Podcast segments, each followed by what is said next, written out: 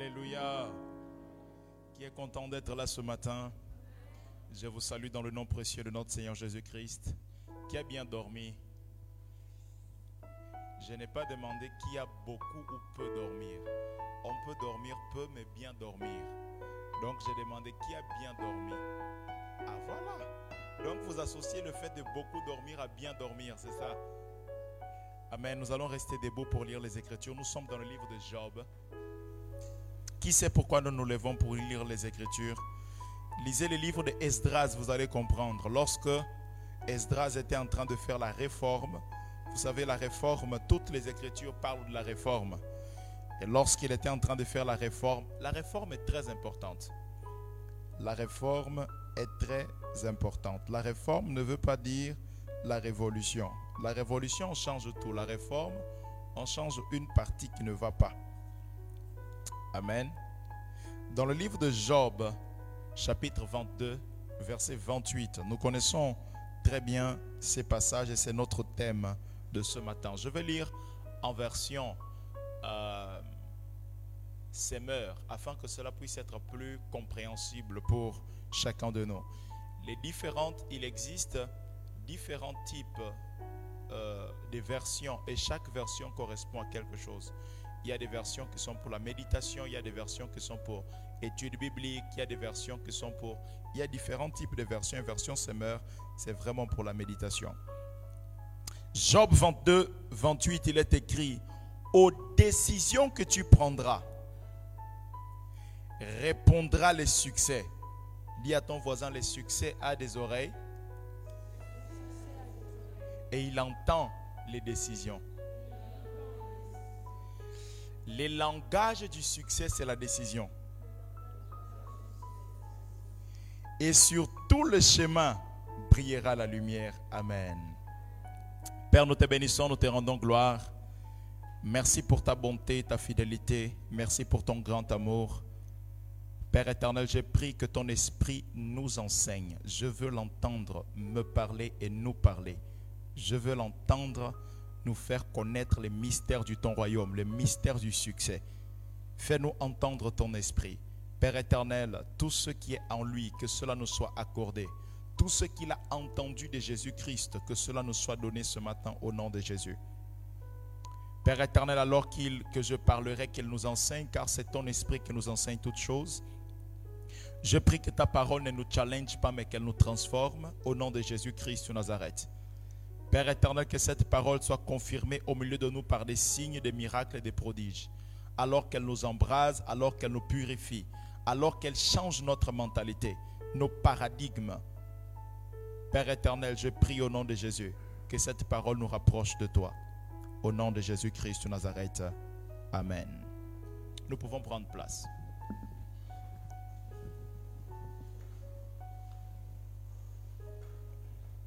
Nous sommes en retraite. Et la particularité d'une retraite, c'est que nous sommes surtout disposés à entendre Dieu. Parce qu'il n'y a rien que Dieu puisse faire sans au préalable envoyer sa parole. C'est la parole de Dieu, c'est ce que précède son action c'est ce que va de l'avant, c'est ce que va en avant par rapport à son action. Chaque fois que Dieu voudrait agir, il envoyait d'abord les prophètes pour dire quoi? Je suis sur le point d'agir, mais avant d'agir, je dois d'abord envoyer ma parole. Et dans le livre de Psaume, il est écrit que Dieu a mis sa parole au-dessus de lui-même. Vous ne pouvez, Dieu ne peut jamais aller à la rencontre de sa parole. Voilà pourquoi le moment où vous recevez la parole de Dieu, vous pouvez être sûr que cette chose s'accomplira, alors elle s'accomplira certainement. Dieu s'est mis en dessous même de sa parole pour qu'il ne puisse pas aller à la rencontre de sa propre parole. Alors, lorsque nous prenons un temps de retraite, nous nous disposons à l'écouter, à écouter ses commandements, ses lois, ses préceptes et ses instructions, que sont quatre choses différentes. Chacun de nous, nous avons tous un commandement que nous est donné de la part de Dieu. mais nous pouvons avoir des instructions qui sont différentes. Donc lorsque nous parlons du thème, c'est notre thème d'aujourd'hui, à tes résolutions répondra, ton, répondra les succès, il faut comprendre déjà au préalable que les succès n'est pas une question simplement des commandements, c'est aussi une question des principes. Là où se trouvent des commandements, il faudra trouver des principes. Il faudra plutôt trouver des instructions. Les commandements, ce sont des principes que Dieu donne à tout le monde. Par exemple, il y a le principe de s'aimer et de récolter. Ça ne dépend même pas de la foi. Qui ici, lorsqu'il sème une graine de tomate, il a besoin de la foi pour que cela puisse pousser? La loi ou encore le principe des semences et récoltes ne dépend même pas de la foi parce que c'est un principe que Dieu a établi. Quiconque sème récolte. Alors lorsque nous ne récoltons pas, c'est parce que nous ne sèmons pas. Ou peut-être nous sèmons ce que nous ne voulons pas récolter. Parce qu'il y a des personnes, en portugais on dit, je pense qu'on dit également en français, celui qui sème les vents récolte. Ah, vous dites ça aussi. C'est formidable ça. Donc, on récolte ce que l'on sème. Lorsque je sème la paresse, je récolte l'échec académique. Lorsque je sème le sommeil sous la couette alors que je dois étudier, je collecte échec académique. Lorsque je sème l'individualisme, je collecte également l'échec. Je collecte beaucoup d'autres frustrations. Parce que ce que l'on sème, l'on récolte. Ce sont des principes qui s'appliquent à tout le monde. Maintenant, nous avons besoin des instructions individuelles pour savoir quoi s'aimer. Nous pouvons tous savoir que nous devons s'aimer, mais qu'est-ce qu'il faut s'aimer en cette saison? Moi particulièrement, quelle est la sémence que Dieu veut que je puisse s'aimer afin de pouvoir récolter? Donc lorsque nous sommes en retraite, nous nous disposons pour faire quoi? Écouter les commandements, les lois, les préceptes et les instructions. Est-ce que quelqu'un depuis hier a commencé à écouter l'une de ces choses? Des commandements, des instructions, des préceptes. Il y a deux personnes. Tout ce qui a été dit hier, prière. Vous n'avez pas entendu quelque chose? Non, je suis sûr que nous avons entendu. Amen. Alors, Job est en train de dire, à tes résolutions ou encore à tes décisions répondra les succès.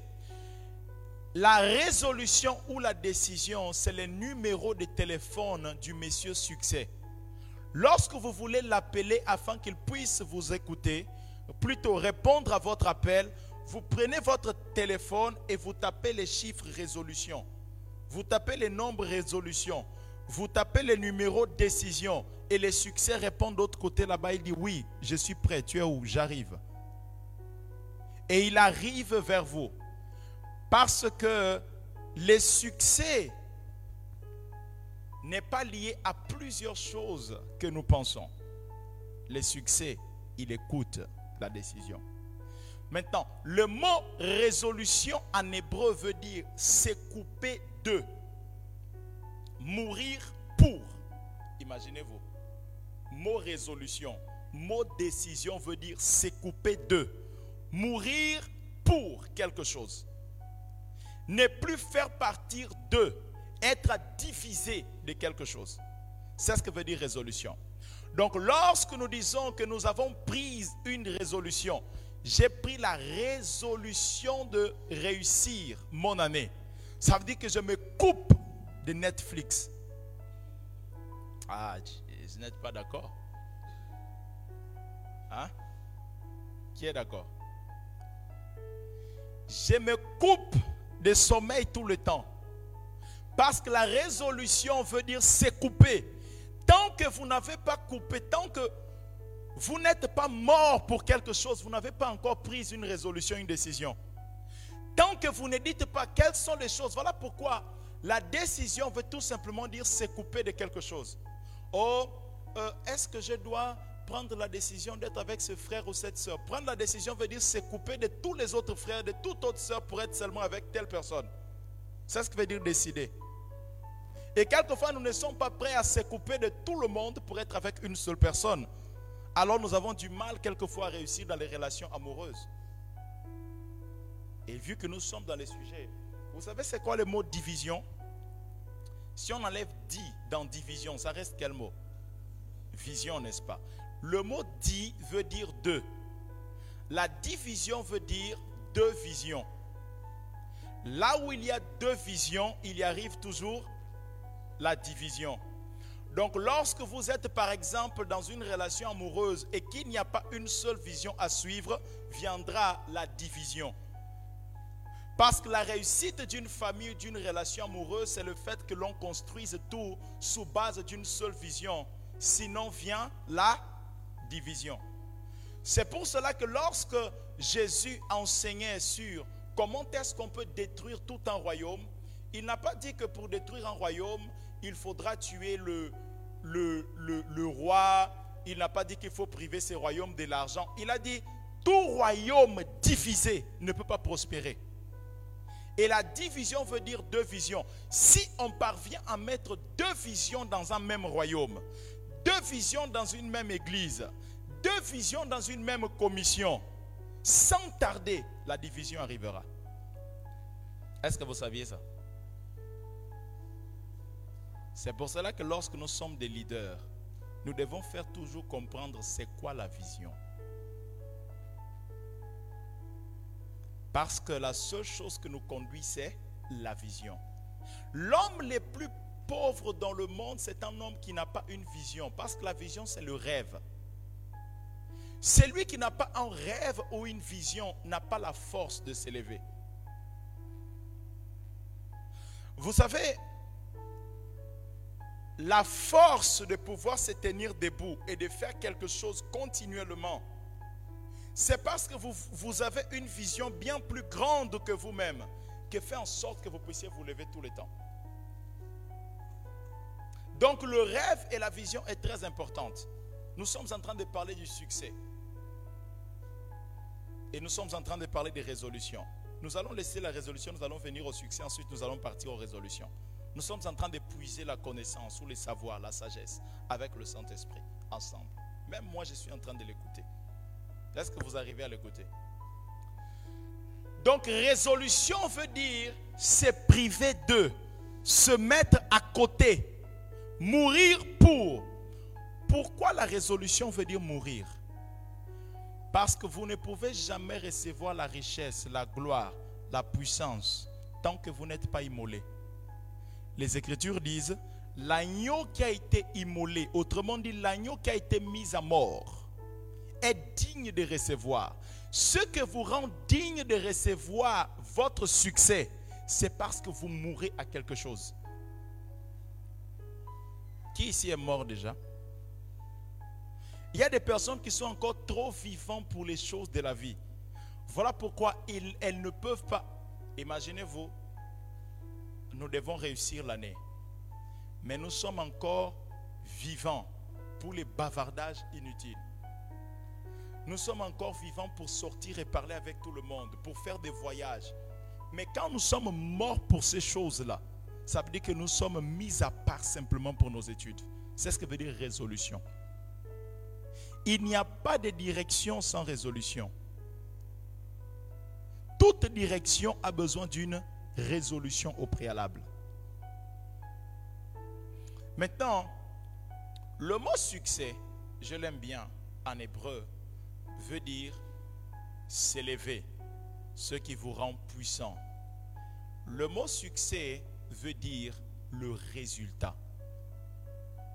Vous ne pouvez jamais dire que vous êtes une personne de succès si vous n'avez pas de résultats. Et ce qui est en train de nous détruire dans notre continent, c'est que nous sommes des personnes qui savent parler, des personnes qui connaissent beaucoup de choses, mais qui ont très peu de résultats. Les Écritures nous parlent de David dans le livre de 1 Samuel, chapitre 18, verset 7. Alors que David n'était même, encore, pas encore roi et que Saül était déjà roi, vous savez, les femmes, elles sont merveilleuses. Les femmes ont commencé à chanter, David a tué 10 000. Saül a tué mille. Les résultats de David a commencé à faire en sorte qu'on commence à préférer David que Saül. Combien même Saül était roi. Vous pouvez avoir, socialement parlant, une position plus grande que les autres, mais on va chercher toujours celui qui a les résultats. Parce que les résultats parlent bien plus fort que vos connaissances. Voilà pourquoi vous ne pouvez, pas faire des études sans faire beaucoup de stages. Parce que c'est les stages que vous aidera à produire un résultat qui fera en sorte que l'entreprise voudra vous embaucher. En vérité, il n'y a pas de chômeurs dans la vie. Il existe simplement des personnes incapables de produire des résultats. Quand vous devenez quelqu'un capable de produire des résultats, vous ne chercherez pas le travail, le travail vous cherchera. L'emploi vous cherchera, on vous cherchera. Ne dites pas j'ai un diplôme et je connais, dites plutôt j'ai un diplôme et je sais faire. C'est le savoir-faire que vous embauche. Et pas le savoir simplement. La résolution, c'est les résultats. Et nous devons être des personnes qui aiment produire des résultats. C'est pour cela que j'aime l'informatique. Vous ne pouvez jamais dire que vous êtes informaticien si vous ne pouvez pas créer un site web. Mais vous pouvez finir en tant qu'économiste. Juste dire je suis économiste. On ne sait pas de quoi vous êtes capable. Qu'est-ce que vous pouvez faire, qu'est-ce que vous ne pouvez pas faire. Mais vous êtes juste économiste. Mais en développeur, j'ai fait, j'ai fait informatique. Vous vous tenez devant les gens, vous dites, je suis un développeur. On dit, ok, il n'y a pas de souci. Voilà, fais-moi un site. On va savoir si vous êtes développeur ou pas. Et j'aime beaucoup la création des sites parce que l'informatique est un monde de langages. C'est savoir combiner des langages.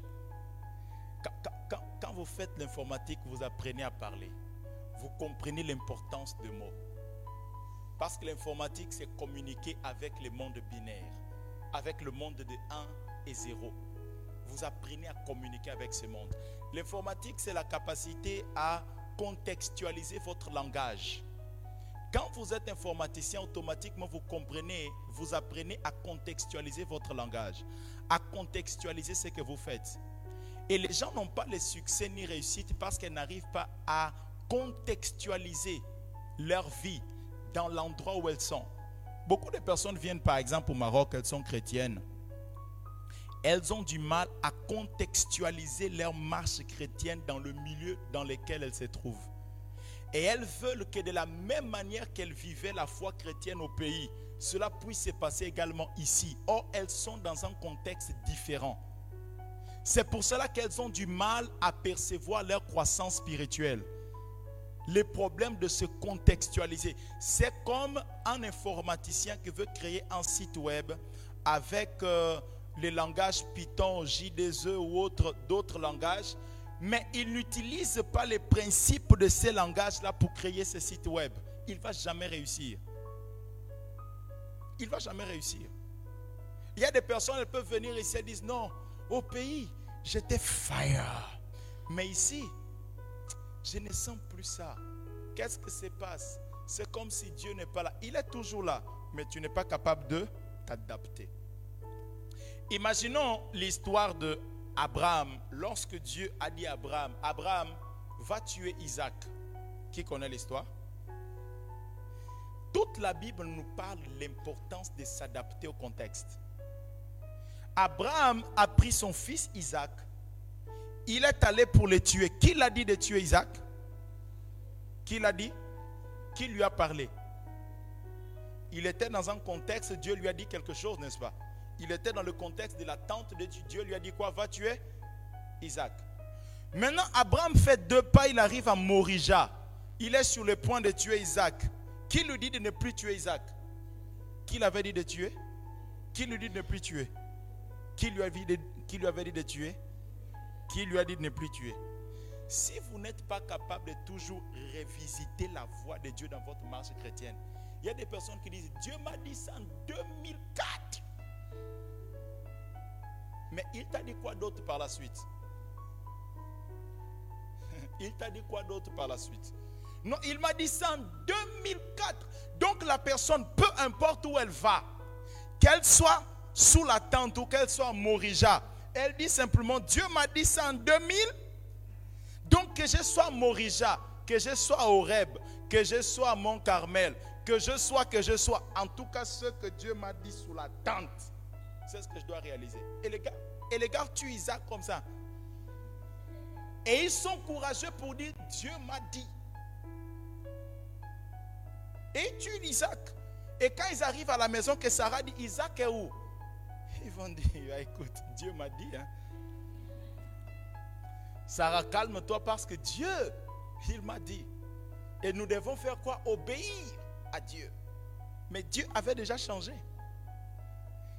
capacité à se contextualiser par rapport au territoire où vous êtes ou par rapport à la saison dans laquelle vous êtes. Comment pouvons-nous être dans une saison d'études et d'apprentissage? Et notre désir premier, premier c'est de gagner de l'argent.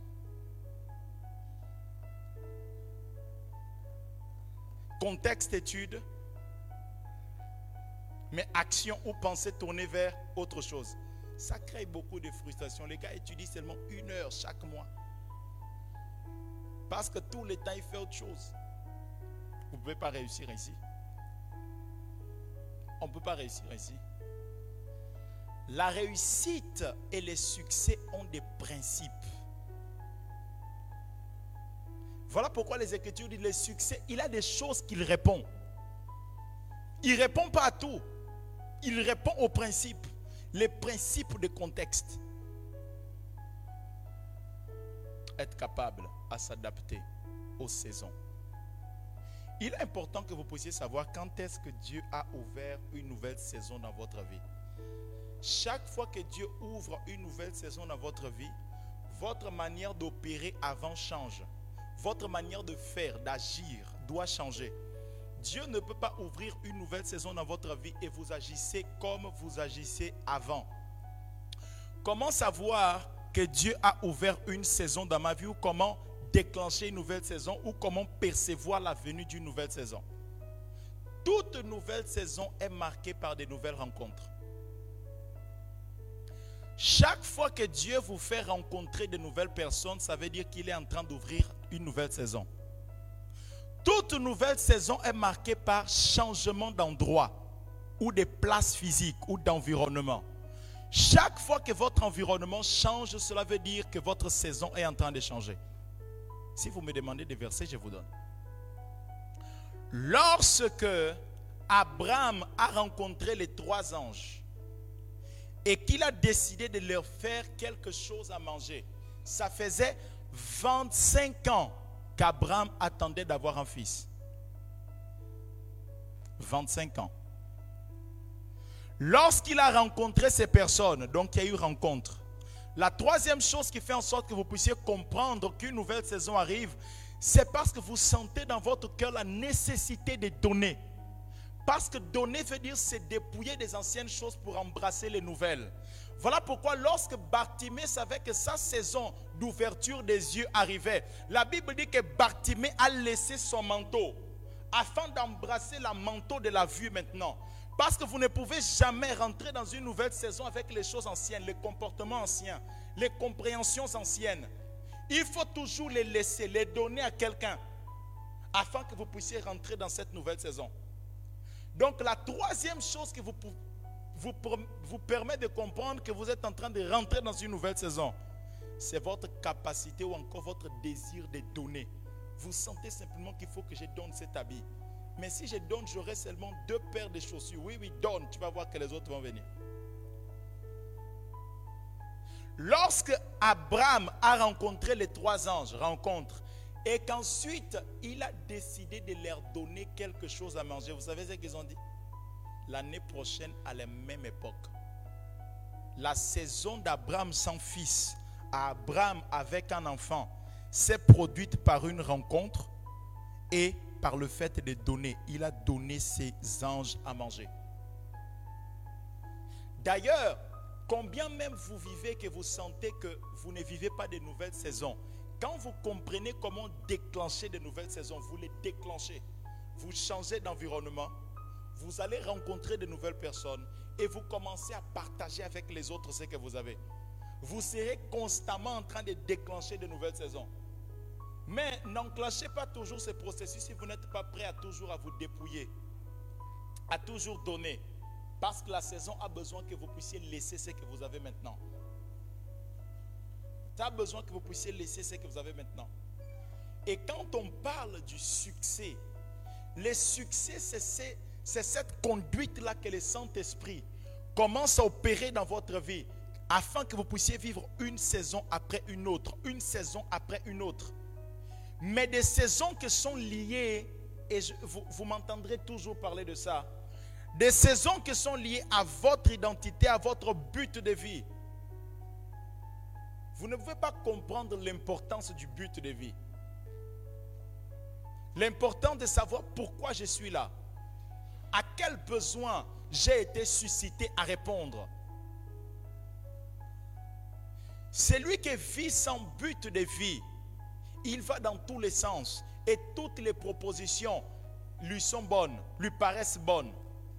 Mais celui qui a une vision, celui qui connaît son but de vie, tout n'est pas bon pour lui. Tout n'est pas bon. Il sait quand, où, comment faire. Alors le succès est très important. Le succès est une question de résultat. Et nous, en tant que peuple d'Afrique, nous devons aimer les résultats. Bien aimé, fini les études sans résultat, ce n'est pas bon. Sans être capable d'opérer, de créer un résultat. Quand vous finissez vos études, vous devez être capable de dire, si quelqu'un me rencontre, comment est-ce qu'il va sortir après, après m'avoir rencontré? Comment est-ce qu'il partira après m'avoir rencontré? Est-ce qu'il partira comme il est venu? Capacité à produire des résultats. Capacité à opérer des transformations dans le cœur. C'est le succès.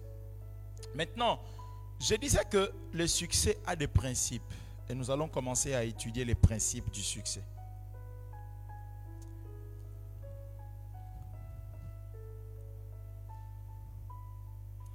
Je veux commencer avec un principe. J'allais commencer, j'allais finir par lui, mais je veux commencer par lui. Et j'en parlais tout à l'heure. Mais nous allons voir cela avec plus de profondeur. Les principes du donner. Il n'y a pas de succès sans le principe du donner. J'aimerais nous poser une question. Si Jésus rentrait ici maintenant dans la salle physiquement, où pensiez-vous qu'il serait? Il allait se mettre où?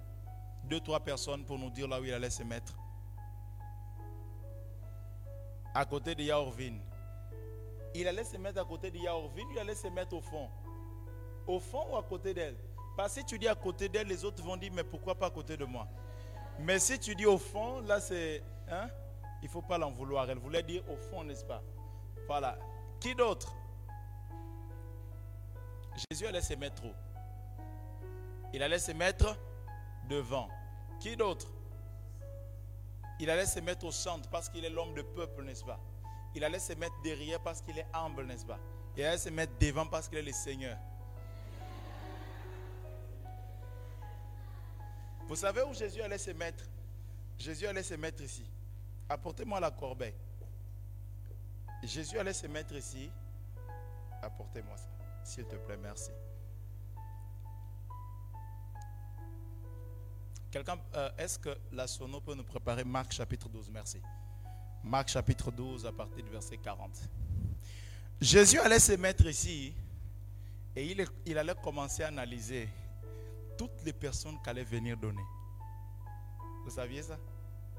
Vous n'avez pas connu ce Jésus, n'est-ce pas? Vous avez connu ce Jésus ou pas? C'est pour cela qu'un jour, je dois me mettre ici lors de l'offrande. On va dire, on va mettre ça ici. Tout le monde va venir. Je veux checker ça comme ça. Vous allez dire, le pasteur là, c'est un pasteur cupide. Mais quand c'est Jésus qui le fait, vous ne l'appelez pas cupide. Hein? hein? Tête. On va lire. Mais ils dépouillent les veuves de leurs biens tout en faisant de longues prières pour l'apparence. Leur condamnation sera, n'en sera que plus sévère. On continue. Jusqu'à 44, je pense. Puis Jésus s'assit en face du tronc. Il observait ceux qui déposaient de l'argent. Ils étaient à la synagogue, en plein culte. En plein culte, au lieu que Jésus soit focalisé sur l'adoration, au lieu que Jésus soit focalisé sur la prédication, au lieu que Jésus soit focalisé sur quelques pas de danse, Jésus s'est mis devant comme ça. Les Écritures disent, il observait ceux qui déposaient de l'argent. Maintenant, on va observer également ceux qui déposent de l'argent. Vous savez, à l'église, il y a même des personnes qui s'appellent ouvrières, elles ne donnent pas. Elles sont ouvriers et ouvrières dans la maison de l'éternel. Mais ils disent quoi? Dieu connaît mon cœur. Et il sait que je l'aime. Alléluia. Fire. Jesus. Pas ici, hein, mais dans d'autres églises, ils sont quelquefois devant. Ils sont des choristes, mais pas ici. Vous savez, non? Pas ici. Ils sont des choristes. Ça passe comme ça, tout c'est plutôt fini. Elles sont là, ils disent, non, nous on chante. Notre offrande, c'est notre chant. Alléluia. Et ça passe comme ça. Premier dimanche, deuxième dimanche. Mais vous savez quoi, en ce moment-là, Jésus est en train d'observer tout le monde comme ça. Qui est en train de mettre? Qui n'est pas en train de mettre? Vous savez pourquoi Jésus le fait?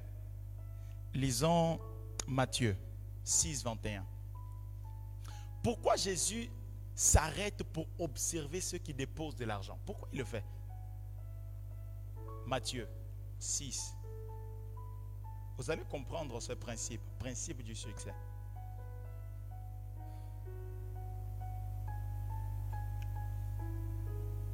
6, 21, c'est ça? 6, 19.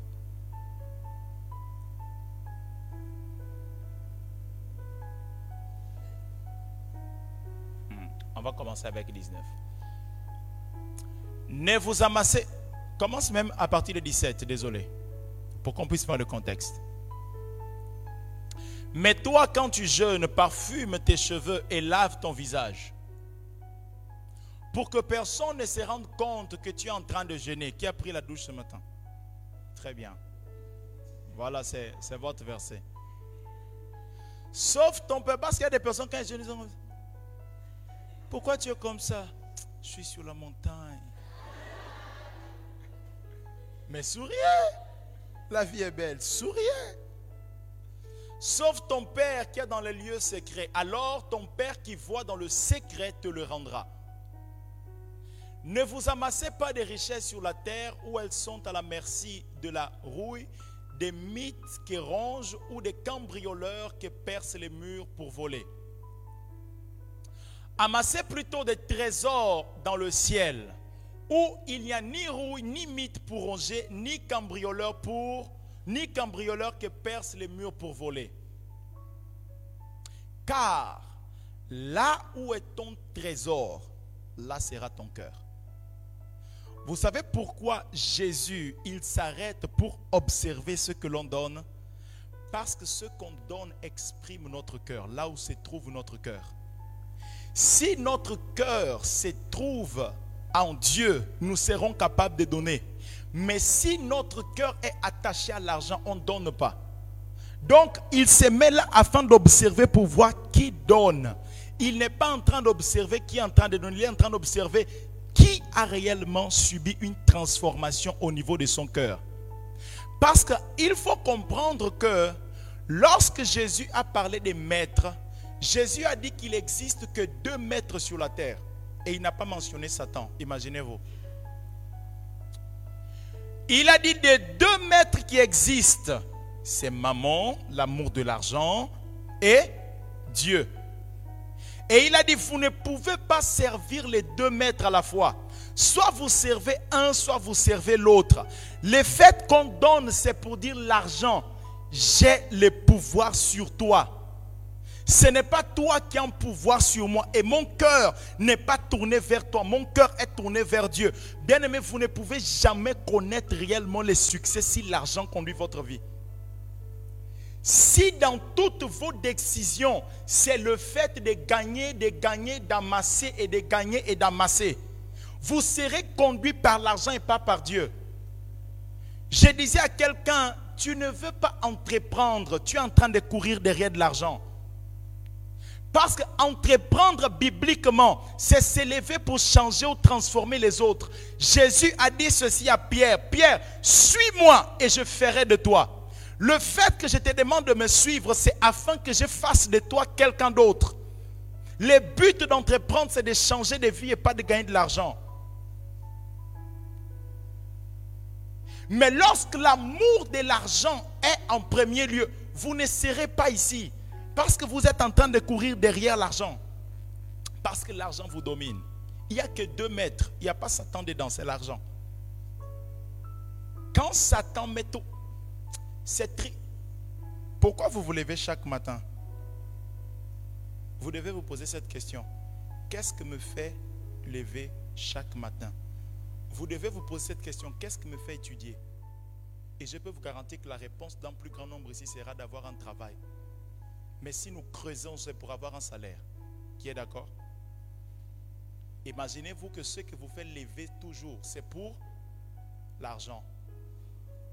Mais les mêmes personnes, quand il pleut, quand il fait froid, les personnes disent, non, je n'ai pas, pas pu venir au culte. Parce que vous savez, en fait, sachant que en dépit d'eux. Donc, lorsqu'il s'agit de l'argent, je peux me lever. Mais lorsqu'il s'agit de s'élever pour venir, j'ai vu quelqu'un, la personne était malade. Elle s'est levée pour aller faire son examen à l'école. Je vous assure, ça m'a surpris. Pourquoi? C'était trois mois environ après. La même personne était malade. Je lui ai demandé pourquoi tu n'es pas venu au culte? J'étais malade. Où est notre cœur? On ne connaîtra jamais le succès quand le cœur est lié à l'argent. Est-ce que vous savez qu'on peut trouver des excuses, mille excuses pour Dieu, et même pas une pour trouver de l'argent? On peut trouver mille excuses pour Dieu. Non, Dieu va comprendre.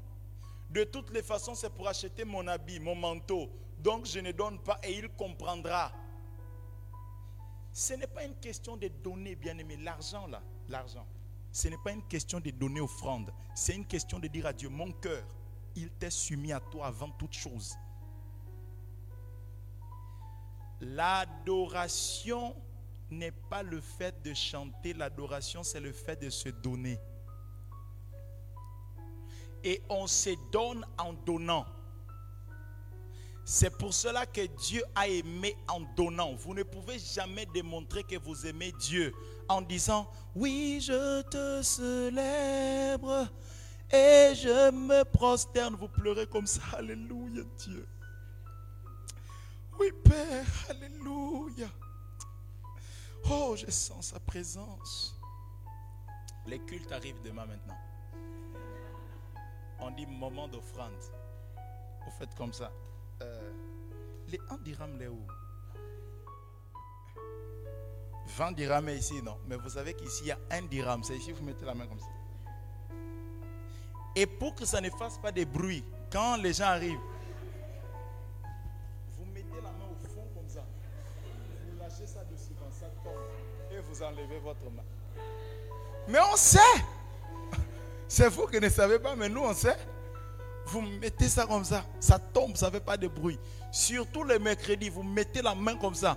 Parce que les mercredis, les gens me donnaient des pièces, je ne sais pas pourquoi. Donc vous mettez les mains comme ça, ça reste. Après vous enlevez. Ça ne fait pas de bruit. On pense que ce sont des billets. Quand Grand Gérard et Orvin viennent compter, que des pièces? On sait que vous avez donné des pièces. Vous ne saviez pas ça qu'on sait. Bien aimé, le fait de donner va démontrer c'est quoi votre cœur devant Dieu. Revenons sur Marc. Vous allez comprendre autre chose. Revenons. Donc si Jésus rentre dans un culte, il se pourrait qu'il se tienne là pour. Et aujourd'hui, après la prédication, il va se tenir ici pour voir. Il va se tenir ici pour voir où est votre cœur. Demande à ton voisin où est ton cœur. Ton cœur est à maman ou à Dieu? Demande-lui encore. Des sœurs, désolé, désolé, ça n'a rien à voir avec les sœurs. De sœurs qui sont capables de dépenser 2000 dirhams dans la coiffure, jamais comme une offrande à Dieu. 300 dirhams en coiffure, jamais comme une offrande à Dieu. Ça fait des années que j'ai dit ça devant Dieu, je peux dire ça devant vous. Je ne peux jamais acheter avec mon propre argent quelque chose qui ne correspond pas à une offrande que j'ai déjà donnée à Dieu. Je ne le fais pas. Si je rencontre une, je donne juste un exemple. Si je rencontre un téléphone qui coûte 10 000 dirhams, si je n'ai jamais donné à Dieu moi-même 10 000 dirhams comme offrande, je ne l'achète pas, même si j'ai ces 2 000 dirhams. J'ai dit à Dieu, je n'accepterai jamais d'acheter ou de donner quelque chose que je t'ai jamais donné sous forme d'argent. Ça fait des années. Tout ce que vous me verrez un jour avec et que j'ai acheté de moi-même, ça veut dire que j'ai déjà donné à Dieu une offrande bien plus grande que ça. Je ne peux pas accepter de faire des cheveux de 2000 dirhams quand pour Dieu lui-même, je ne peux pas faire ça. Oh, c'est pour la gloire de Dieu. Alléluia. C'est pour ta gloire. C'est pour que quand tu te vois devant, devant le miroir comme ça, tu dis non. Et aujourd'hui, malheureusement, les sœurs ne se regardent pas comme ça seulement. Elles font, elles tournent un peu, font ça. Je n'ai, je n'ai rien dit. Comprenez simplement. Vous savez, depuis que les philosophes ont développé, cette philosophie a été développée surtout euh, depuis l'époque de Babylone. Les philosophes ou des penseurs, à l'époque on appelait des sages, des satrapes, ils ont développé la philosophie matérialiste. Ça dire qu'ils ont réduit la vie au matériel. Quand on dit quelqu'un de matérialiste, ça ne veut pas dire forcément qu'elle aime l'argent. Ça veut dire qu'il résume la vie au matériel. C'est quand il est belle, c'est quand il est beau, c'est quand il porte des chaussures, c'est quand, c'est quand il a tant, tant, tant, tant, tant. Tout ce qui est matériel, c'est là qu'il se sent, je suis top moi. C'est ce qu'on appelle matérialiste, c'est résumer la vie au matériel. Quand vous lisez l'histoire de Timothée, quand apôtre Paul va dire à Timothée, l'exercice physique sert à peu de choses, c'était une époque où, historiquement, Timothée était très découragé dans sa foi. Il avait environ 30 ans. Imagine un grec, l'âge de 30 ans, très beau. Déjà, il était pasteur et il devrait suivre les gens. Il était très découragé. Timothée a dit, mais regardez, je suis jeune, je suis un grec. Normalement, le grec doit sculpter son corps. Il a commencé à faire les sports. Timothée était devenu très beau. Les sœurs regardaient Timothée. Oh, le frère Timothée? En plus, il est prédicateur à l'église. Frère Timothée. Il y a beaucoup de frères Timothée à l'église. Que Dieu protège les frères Timothée. Ils sont beaux comme ça, ils sont classe. Les sœurs regardent comme ça. Non, frère Timothée, quand même, ça va. C'est pas comme les autres frères là.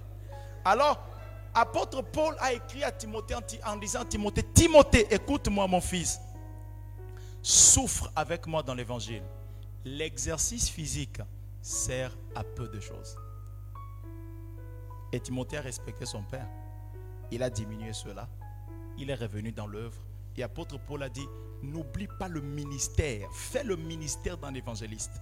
N'oublie pas l'église sur laquelle j'étais établi. Consacre-toi à l'église et pas à ton corps. Ne sois pas matérialiste. Ne pense pas que ton bonheur se résume sur le fait que structurellement, physiquement, tu es au point. Il a dit ne compte pas sur ça, compte sur autre chose. L'exercice physique sert à peu de choses. Il y a des personnes que, vous savez, les cultes où elles sentent l'onction, c'est les cultes où elles ont acheté un nouveau habit et de nouvelles chaussures. Ces cultes-là, la manière dont elles louent Dieu, vous pensez que c'est simplement non, ces jours-là, elle a beaucoup prié. Non. Elle sent que non, vraiment, ça va. Même si je demande au miroir, miroir, miroir, existe-t-il quelqu'un plus beau que moi? Le miroir dit non, dans tous les royaumes. Tu es le plus beau, la plus belle. Alors, il est très important que nous puissions analyser notre cœur et voir vers où il va. C'est pour cela que nous donnons. C'est une question de cœur. Vous pensez quand on parle de l'offrande, dîme, tout cela à l'église, c'est une question de l'argent. C'est une question de ça. Cœur. Maintenant, je vais vous dire quelque chose que je n'aime pas dire cela aux autres. Je le dis rarement parce que je l'ai appris pour moi-même et c'est déjà difficile pour moi. Mais je veux partager ça avec vous. Je vous dis que c'est difficile pour moi. La suite dit, beaucoup de riches y avaient déjà déposé de fortes sommes quand arriva une pauvre veuve. Dites avec moi, elle est pauvre. Elle est veuve. Elle n'a personne pour lui donner. Elle est veuve et elle est pauvre. On continue qui déposa deux petites pièces. Une somme comment? Minime. On continue. Alors Jésus appela ses disciples, c'est-à-dire Pierre était assis comme ça au culte, non? Jésus était ici en train de contrôler l'offrande. Pierre était là, Jean était là. Jésus a commencé, Pierre, oui, viens, viens. Pierre a dit Jésus, Chut, Pierre s'est levé, il est venu. Ensuite, Jésus a dit, Jean, viens, viens. Jean a dit, mais les gars en train de parler en langue, je ne peux pas les bousculer maintenant. Jésus a dit, quitte comme ça, non, viens. Il, est venu comme ça. Il a commencé à les appeler, ils sont venus, ils étaient là comme ça. Mais de quoi il s'agit? Tu es en train de déranger les cultes, tu ne vois pas qu'on adore. Tu ne vois pas que les pharisiens là en train de dire, fire, receive. Pourquoi tu es en train de déranger les cultes? Alors Jésus les a appelés comme ça quand ils étaient là. Ils ont dit, mais doucement. En fait, je vous ai appelé pour dire ceci. Vraiment, je vous l'assure, cette pauvre veuve-là a donné bien plus que tous ceux qui ont mis de l'argent dans les troncs. Car tous les autres, on va aller doucement. On revient. On va revenir dans ces versets ici. Les Écritures disent premièrement, Jésus a dit ceci, que cette dame a donné plus que tous les autres.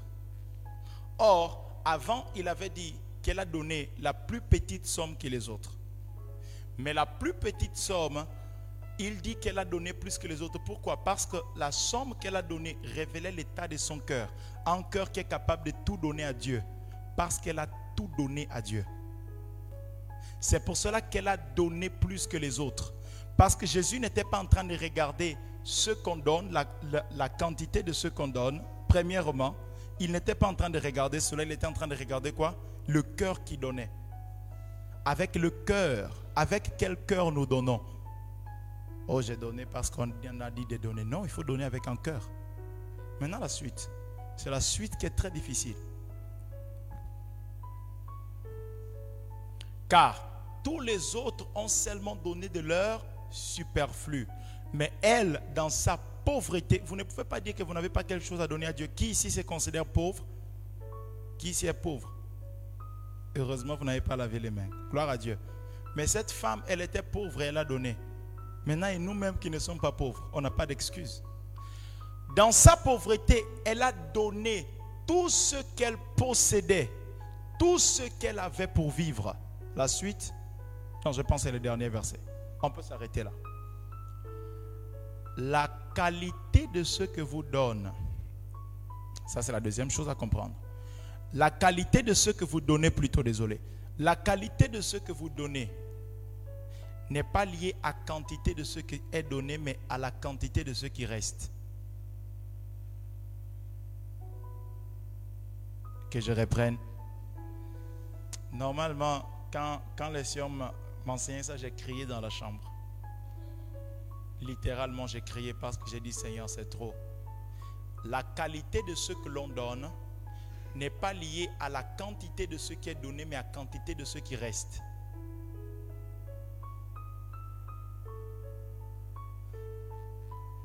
Je parle beaucoup des relations amoureuses et des études parce que nous sommes jeunes et que nous sommes en train d'étudier. La qualité du temps que vous donnez à votre étude n'est pas la quantité d'heures que vous étudiez mais la quantité d'heures que vous restez libre après avoir étudié. j'ai étudié deux heures, mais il me reste huit heures libres. La qualité de votre donnée n'est pas encore très bonne. Il, reste encore beaucoup de temps libre par rapport à ce que vous avez consacré à votre étude. Quand vous êtes dans une relation, non, je parle avec la personne une heure par jour, mais il vous reste combien d'heures par la suite? La qualité du temps que vous donnez à la personne n'est pas liée à la quantité du temps que vous donnez, mais à la quantité du temps qui reste par la suite. De même aussi, la qualité de nos offrandes, la qualité de ce que nous donnons à Dieu n'est pas liée à la quantité de ce qu'on donne, mais ce qui reste par la suite. Qu'est-ce qui reste? Jésus a dit, ces hommes-là, ils ont donné de, de l'air superflu, mais il, il reste encore beaucoup de choses à donner. Mais cette femme a tout donné. Bien aimé. C'est pour cela que depuis j'avais fait cette, j'avais pris cette décision. Je ne pourrais jamais acheter quelque chose avec une somme d'argent que je n'ai jamais donnée à Dieu. Ce n'est pas possible. Parce que la qualité de ce que je donne est liée à ce qui est, ce qui reste, et non pas à ce qui est donné. C'est pour cela que si vous, ne, si vous ne prévoyez pas votre offrande depuis la maison, et que vous, voyez, vous venez avec un billet de 100, un billet de 50, un billet de 20 dirhams, normalement, à cause de ces versets, vous devriez donner les billets de 100 dirhams. Parce que quand vous donnerez 20 dirhams, il vous restera 150. Donc ce qui reste est bien plus que ce qui a été donné. C'est pour cela qu'avant qu'on quitte la maison, on prévoit. Parce qu'on dit à Dieu, j'ai déjà prévu en fait. J'ai quitté, c'est ça qui est pour toi. Je t'ai ramené ça aujourd'hui. Mais si on le fait par surprise, c'est ce que va rester, c'est la quantité qui doit être donnée. Le premier principe du succès, c'est d'être mort pour l'argent. C'est de mourir pour cette chose. C'est de dire, tu ne vas pas contrôler ma vie. Je ne ferai pas quelque chose et toi tu seras la motivation. Impossible. Je ne permettrai pas que tu sois la motivation. Dieu seul sera ma motivation. Les gens seront ma motivation. Donner veut dire combien mon cœur est lié à Dieu et combien mon cœur est lié aux hommes. Quand je donne, je suis en train de dire à Dieu, je t'aime et j'aime les hommes. En vérité, mon cœur est tourné vers toi et tourné vers les hommes. C'est les hommes et toi qui comptent pour moi. C'est ce que nous faisons. C'est ce que nous faisons. Et nous devons considérer ces choses, bien aimées, parce que les Écritures nous les enseignent. Vu que l'heure avance, on va finir avec le deuxième principe. Le deuxième principe, je l'ai appelé la psychologie du commencement. Mais vous pouvez mettre juste la vision. La psychologie du commencement. Psychologie veut tout simplement dire intelligence, volonté, émotion. Et quand vous, rassemblez, ces trois choses, ça donne le mot mentalité. Chaque fois qu'on vous demande quelle est votre mentalité, on, est en train de vous demander quel est votre niveau de connaissance qui produit une croyance, comment vous gérez vos émotions et euh, quelle est votre volonté, quelle est votre décision. C'est ce que, c'est ce que, ce sont les trois piliers qui construisent une mentalité. Donc la psychologie du commencement peut tout simplement dire la mentalité du commencement. Pour avoir le succès, vous devrez étudier beaucoup. J'aime beaucoup. Est-ce que vous faites des études des animaux? Vous étudiez les animaux? Vous ne les étudiez pas? Mais la Bible parle de beaucoup d'animaux, d'animaux, d'animaux, animaux. La Bible parle de la fourmi, l'aigle, lion. Pourquoi vous ne les étudiez pas? C'est par là que sortent les enseignements. Alors j'ai pris le temps d'étudier l'aigle. Vous savez, l'aigle, c'est un animal formidable. L'aigle, lorsque il est sur le point d'avoir un aiglon, l'aigle mâle dans ce cas, est-ce qu'il y a un nom pour l'aigle femelle en français? À l'époque, quand j'apprenais encore le français, j'aurais dit l'église. Mais il faut être... L'aigle mâle, quand lui et l'aigle femelle sont sur le point d'avoir des aiglons, l'aigle mâle, premièrement, il va chercher un rocher. Quand il repère les rochers, il descend dans une vitesse très rapide et il trouve premièrement des plantes avec euh, des plantes qui piquent et il les ramasse au fur et à mesure pour construire les nids. Quand cela finit, il descend, il va chercher les cotons. Il va mettre maintenant autour de ces nids. Et ensuite, lui et l'aigle femelle, ils vont venir se mettre sur les œufs et ils seront là en train de permettre euh, jusqu'à ce que les aiglons vont naître.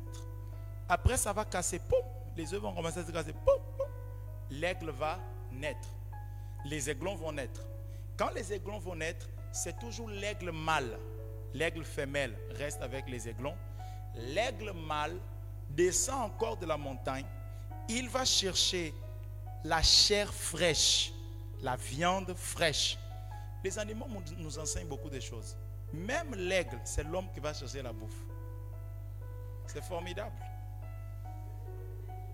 Aujourd'hui, les femmes ne veulent plus laisser les hommes aller chercher la bouffe. C'est le féminisme qui fait ça. Vous ne permettez pas aux hommes d'être qui ils sont ou qui ils, devraient être. Il y a des choses qui sont liées aux hommes, il y a des choses qui sont liées à la femme. Dieu a créé les êtres comme ça. Mais comme on n'est pas en train là pour discuter ces sujets, c'est un sujet que j'aime beaucoup discuter, à la lumière des Écritures bien sûr. On va fermer cette parenthèse. Donc il va chercher la viande fraîche et il ramène ça. Déjà, qu'est-ce que nous pouvons apprendre avec ça? Que tant que vous restez dans votre tradition, viande fraîche veut dire des choses nouvelles. Ne restez pas figé sur les choses anciennes. L'aigle aime les choses fraîches. C'est pour cela qu'il y a des gens qui marchent avec les révélations de 2014, vous aussi. Dieu a déjà changé. Dieu a changé. Il y a une révélation fraîche. Les choses qui empêchent les gens d'évoluer, c'est parce qu'ils marchent avec les anciennes révélations. Même Dieu a apporté un Nouveau Testament. C'est quoi votre Nouveau Testament? Vous marchez seulement avec. Il faut de la fraîcheur, de la nouveauté. Alors l'aigle apporte cette viande. Et les aiglons, très tôt, ils apprennent à manger quoi? De la viande fraîche. Ensuite, ils commencent à grandir au fur et à mesure. Et quand ils commencent à grandir, et que l'aigle mâle et femelle se rendent compte que les aiglons sont déjà prêts pour prendre l'envol, ils commencent à les faire sortir du nid. Mais quand ils les font sortir du nid, ils reviennent. Ils les font sortir du nid, ils reviennent. Ils les font sortir du nid, ils reviennent. Vous savez ce que les aigles font? Les cotons qui est autour du nid, en fait, engendre la chaleur. Ça fait que les aiglons aiment rester là. Alors qu'est-ce que les aigles vont commencer à faire? Ils vont commencer à enlever les cotons. Allez voir ça. Ils vont commencer à enlever. Vous savez, quand il y a des moments dans votre vie où vous avez l'impression que Dieu commence à enlever les cotons autour de vous, ce n'est pas c'est le moment de prendre l'envol. Vous êtes déjà prêt pour prendre l'envol. Mais si on laisse les cotons, oh, les parents m'envoyaient toujours l'argent, ça va. Afin que vous puissiez faire quoi? Alors, les aigles commencent à enlever les cotons. Quand ils enlèvent les cotons, qu'est-ce qui reste? Les épines. Alors les aiglons commencent à se rendre compte que là où il était confortable pour moi avant, c'est plus confortable. Alors ils quittent le nid d'eux-mêmes.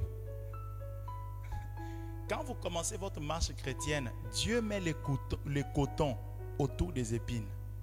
Quand vous commencez à grandir, il, enlève le coton. Vous trouvez... C'est là où j'étais. C'est pour cela que quand vous commencez votre marche chrétienne, vous vous mettez juste à genoux et vous dites, Père, j'ai besoin de 1000 dirhams. Demain, il dira, vous dites non, Dieu est bon. Hein. J'ai prié hier, aujourd'hui, c'est déjà bon. Waouh! Passez quelques, mois, quelques années, faites la même prière. Vous faites comme ça, vous dites, mais c'est où? Les cotons sont en train d'enlever. Pour que vous puissiez faire quoi? Sortir du nid. Alors ils sortent. Et parce qu'ils sortent, ils montent maintenant sur les ailes de l'aigle, que ce soit maman ou papa. et il commence à voler avec les aiglons. À un moment donné, il tourne et il les relâche. Les gars tombent. Vous savez, quand j'étudie l'aigle, je comprends comment Dieu agit avec nous. C'est pour cela que Jérémie a dit, tu m'as séduit. Qui connaît ce verset? Jérémie a dit, tu m'as appelé. Tu m'as séduit, tu m'as appelé. Mais maintenant, ma marche avec toi, elle est amère. Donc, quand les aiglons montent, non, ils pensent qu'ils sont juste en train de voler avec les aigles. Après, ils tournent comme ça. Eux tous, ils tombent.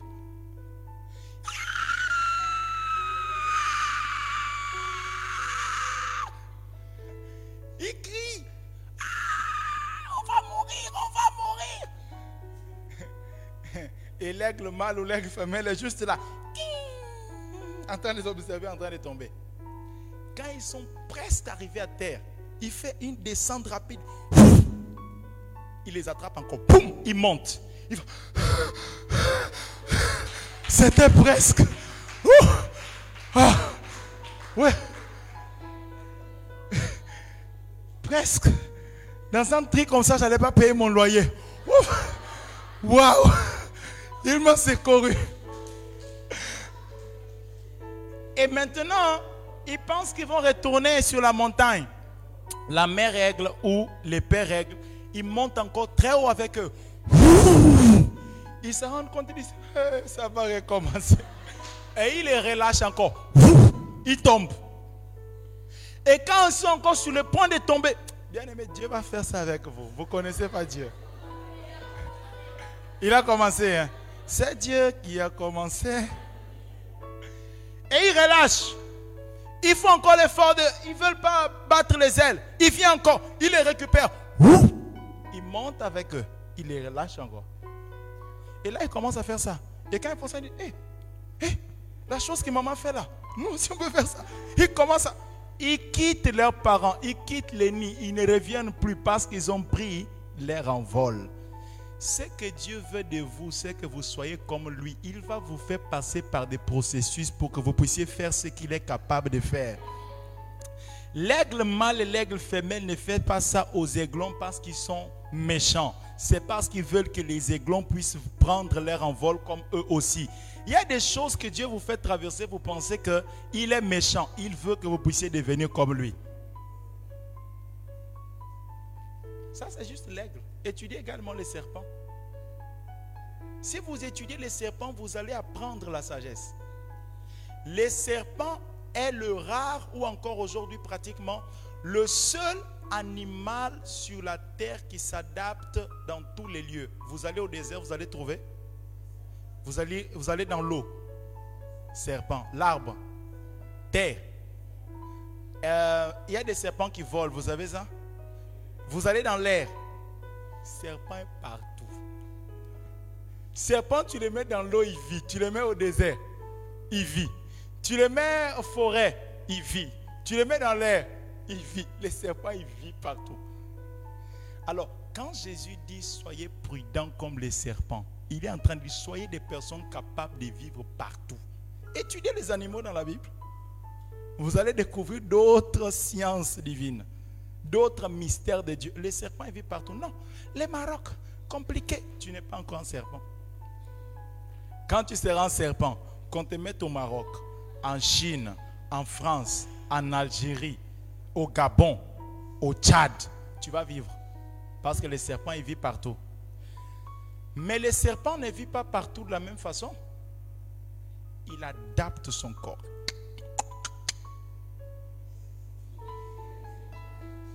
Il clique deux, trois boutons dans son rose, tac, tac, tac, tac, et la mise à jour se fait. Et c'est parti. Il laisse encore ancien et il couvre encore nouveau, qui lui permet de s'adapter aux saisons dans lesquelles il est. Ah, j'aime trop les serpents. Parce qu'avec lui, on apprend beaucoup de choses. On apprend beaucoup de choses. Beaucoup des animaux, en tout cas quand j'ai commencé à les étudier, j'ai vu qu'ils sont capables de s'adapter très vite, sauf l'homme qui n'aime pas s'adapter. Vous prenez les caméléons. Est-ce qu'il y a un animal qui s'adapte autant vite que les caméléons? Hein?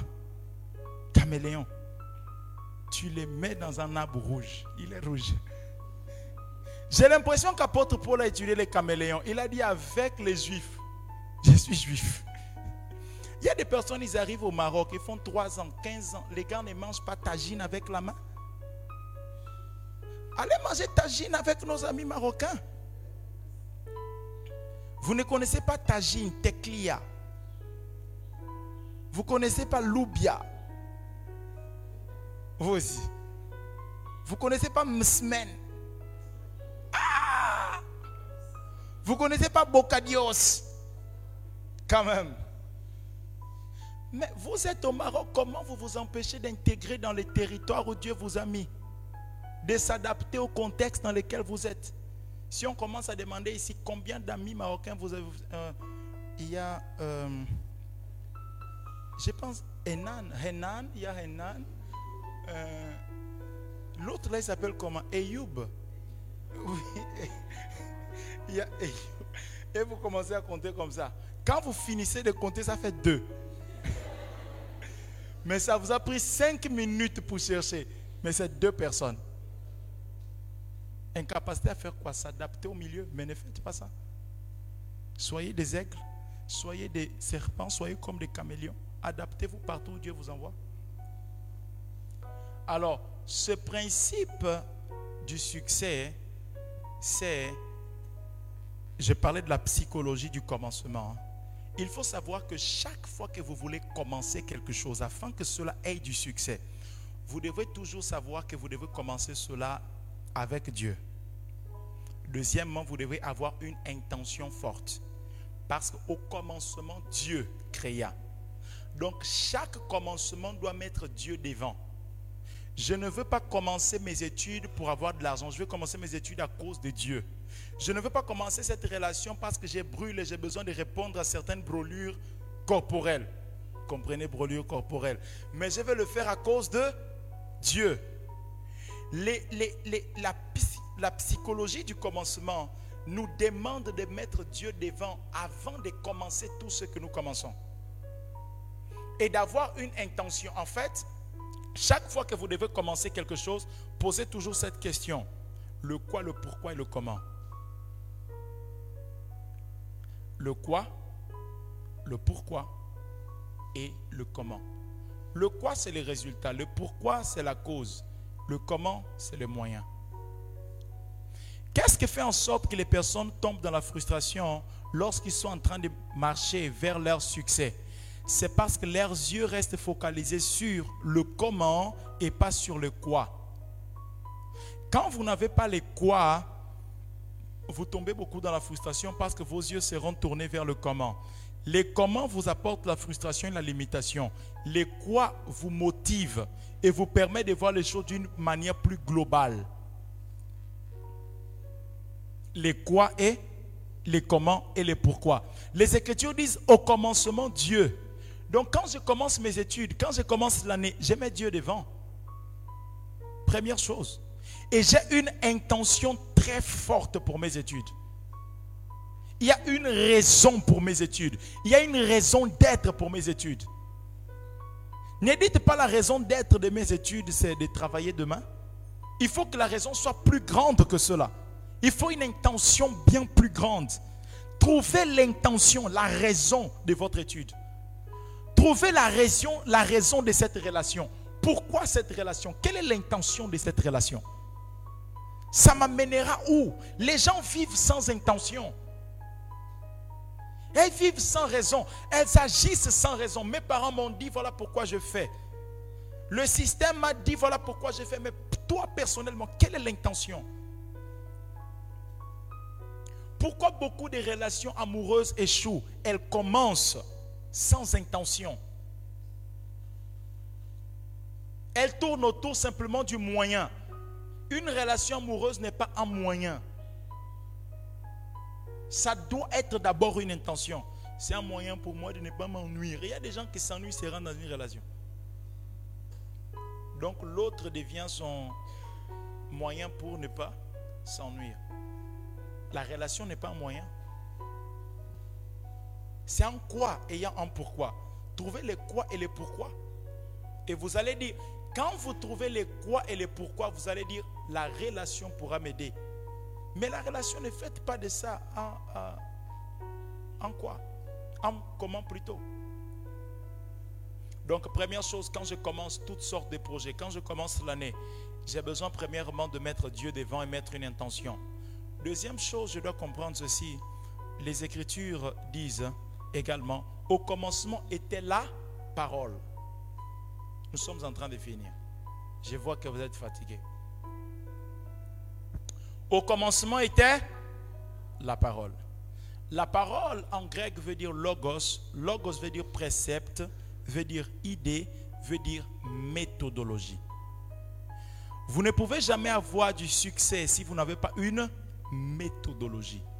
Si vous n'avez pas une méthodologie pour étudier, si vous n'avez pas une méthodologie pour parler, une méthodologie pour vous habiller, une méthodologie, dans tout ce que vous faites, vous devrez découvrir la méthodologie. Toute chose a une méthode. Tout succès a une méthode.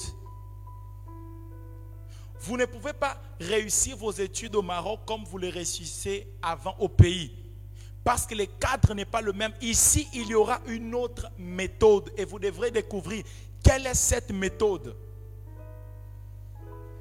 Le succès a besoin d'une méthodologie. Au commencement était la parole. La parole, c'est une méthodologie, c'est une idée, c'est un concept, c'est un précepte. Est-ce que vous avez déjà découvert la méthodologie pour étudier? Beaucoup de gens vont à l'école pour apprendre, mais très peu ont appris à apprendre. Avant d'apprendre, il faut apprendre à apprendre.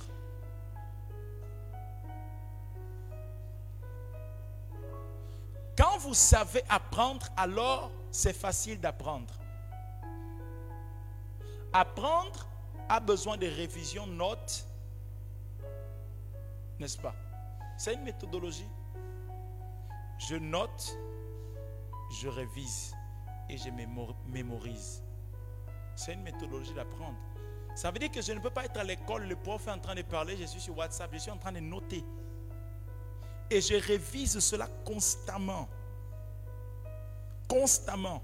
Et je mémorise cela. Et la troisième chose, je partage cela constamment avec les autres. C'est comme ça qu'on apprend. On note, on révise, on mémorise, on partage. On note, on révise, on mémorise, on partage. Et à force de noter, réviser, mémoriser, partager, vous allez apprendre.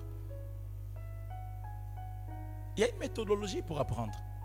Mais les gens vont à l'école, ils notent, mais ils ne révisent plus. Et ils disent, les profs sont méchants. Ils ne sont pas méchants. La révision n'est pas faite. Donc il faut une méthodologie pour apprendre. Ensuite, les Écritures vont dire, ne néglige pas le faible commencement. Nous sommes en train de voir la psychologie du commencement. Parce que tout succès commence quelque part. Alors nous devons savoir comment est-ce qu'un succès commence. Il commence quand je mets Dieu devant, quand j'ai une intention. Deuxièmement, quand j'ai une méthodologie. Troisièmement, les Écritures disent, ne négligez pas le faible commencement. Tout succès commence faiblement. Rien commence grand. Commencer faiblement veut dire que cela ne va pas toujours marcher comme vous voulez. Je vous ai déjà dit que la frustration, je vous ai déjà dit que la frustration est l'écart entre ce que vous êtes et l'expectative que vous avez. Quand vous venez de commencer, il ne faut pas avoir de grosses expectatives, de grandes expectatives. Vous tomberez dans la frustration. Il y a des personnes qui rentrent dans les relations amoureuses et elles tombent dans la frustration et disent l'autre est ceci. Pourquoi? Elles sont rentrées avec une grande expectative. Il faut en avoir, mais très faible au commencement. Pas de grandes expectatives, très faible.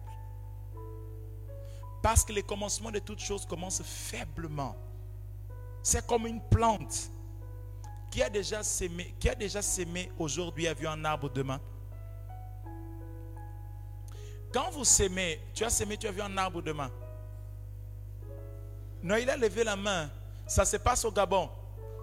Nous devons tous descendre au Gabon. Au Gabon, il y a un territoire où on sème aujourd'hui. Demain, il y a un arbre. J'ai toujours su que Gabon a une puissance surnaturelle. Mais je ne savais pas que c'était à ce niveau. Quand vous voyez une plante, quand vous voyez une plante et que vous semez une semence, en fait, ces derniers temps, j'ai fait beaucoup d'études sur tout ce qui est naturel. Hein? Les animaux, les plantes, à travers la Bible, en lisant les Écritures, surtout les livres des Proverbes. Et en lisant beaucoup les évangiles, parce que Jésus a beaucoup parlé des semences. Quand vous prenez une semence et que vous semez demain, ça germe. C'est une toute petite plante là. Tout peut l'écraser. Quand la Bible parle de faible commencement, ça veut dire que votre succès pourra être écrasé plusieurs fois. C'est ce que veut dire faible commencement. Et beaucoup s'arrêtent là parce que tout succès commence faiblement. Voilà pourquoi quand vous commencez quelque chose, vous devez prier ainsi. Père, donne-moi le courage pour commencer et la capacité à tenir bon pour ne pas renoncer. C'est une prière à faire. J'ai besoin du courage pour commencer. J'ai besoin de tenir bon pour ne pas renoncer. Il y a des personnes qui ne comprennent pas que le succès commence faiblement et que donc il peut être écrasé. Chaque fois que cela est écrasé, elles renoncent. Vous savez que l'Église est appelée à faire trois choses, n'est-ce pas? Renoncer, annoncer, dénoncer. Vous savez ça, n'est-ce pas? Vous ne saviez pas ça? Nous, ici, nous sommes l'Église. L'Église est appelée à renoncer, annoncer et dénoncer.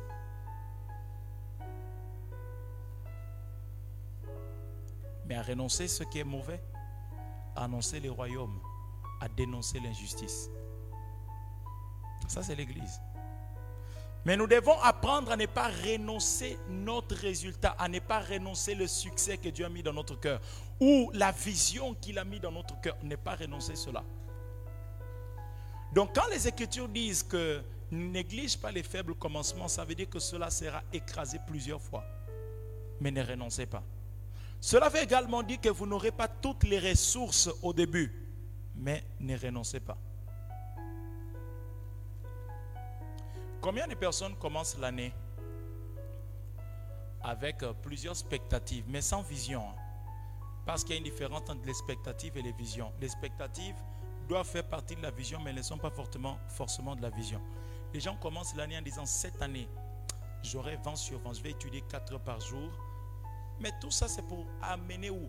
Mais si vous dites, parce que je vais faire un concours pour aller en Allemagne, à cause de ce concours, ce concours peut être une vision. Maintenant, vous devrez établir des objectifs. Je dois avoir 20 sur 20, je dois, je dois, je dois. Mais pourquoi? Il faut qu'il y ait un pourquoi. Il faut qu'il y ait un pourquoi. Mais quand vous allez commencer, ne dites pas, ne pensez pas que vous aurez tout le moyen, toute l'intelligence pour commencer.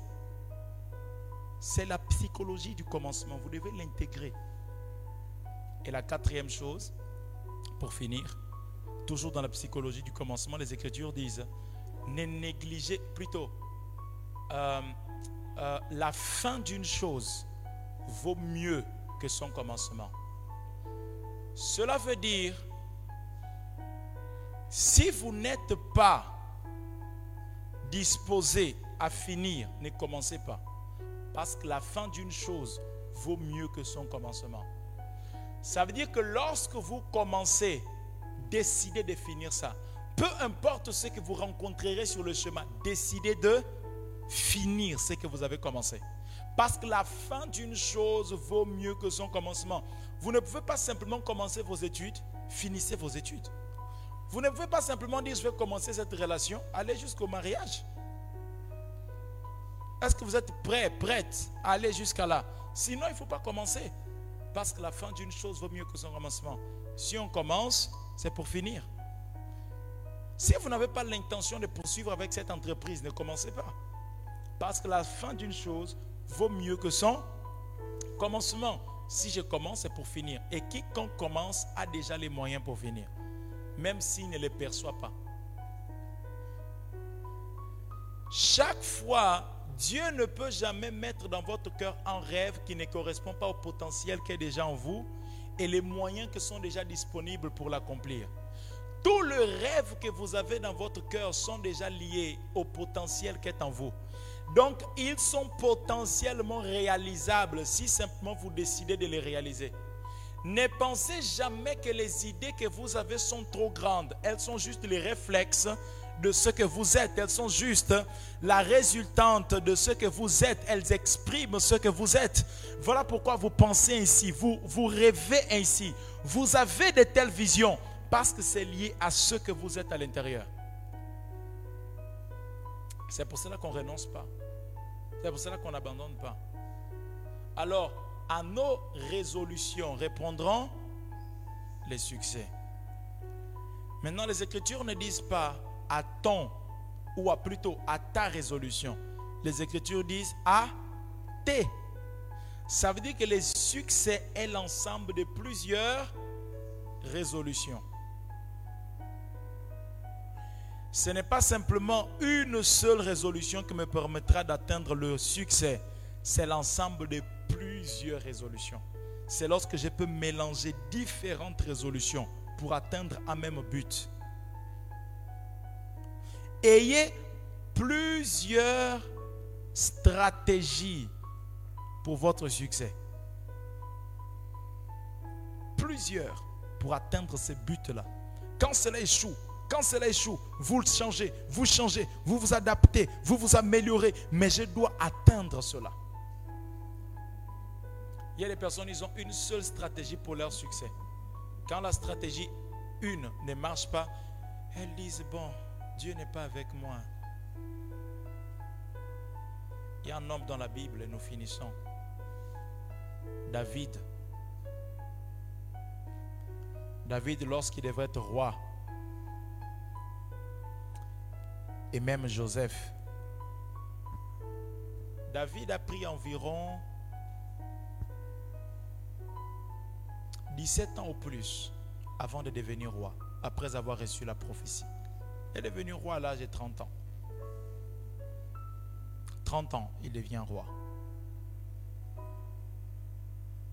Les débuts de David étaient très difficiles, comme pour toute personne. Mais cela n'a pas empêché que David arrive à la royauté. Mais David a mis en place plusieurs résolutions pour cela. Plusieurs résolutions. Imaginez-vous qu'un homme qui craint Dieu, un jour comme ça, pour appeler, apprendre à faire les armes, il fait semblant qu'il est fou. Commence à faire couler la bave comme ça? Il va chez les Philistins comme ça. Il passe à côté d'un forgeron. Il est là comme ça en train de faire la bave couler. Mais il est en train de voir comment les gars font des armes. Ah, c'est comme ça. Ah. Il a pris cette résolution. Il a mis ça en place juste pour aller. Il y a des fois dans la vie, vous devez faire semblant que vous êtes fou. Juste pour apprendre. Que vous êtes naïf. Que vous ne comprenez rien. Juste pour apprendre. Mais pour ça, il faut que l'orgueil quitte. Il faut beaucoup d'humilité. Chaque fois que j'ai lu ce passage, j'ai dit David, tu, tu me dépasses. Les gars s'est fait des fous pour aller apprendre comment faire des armes.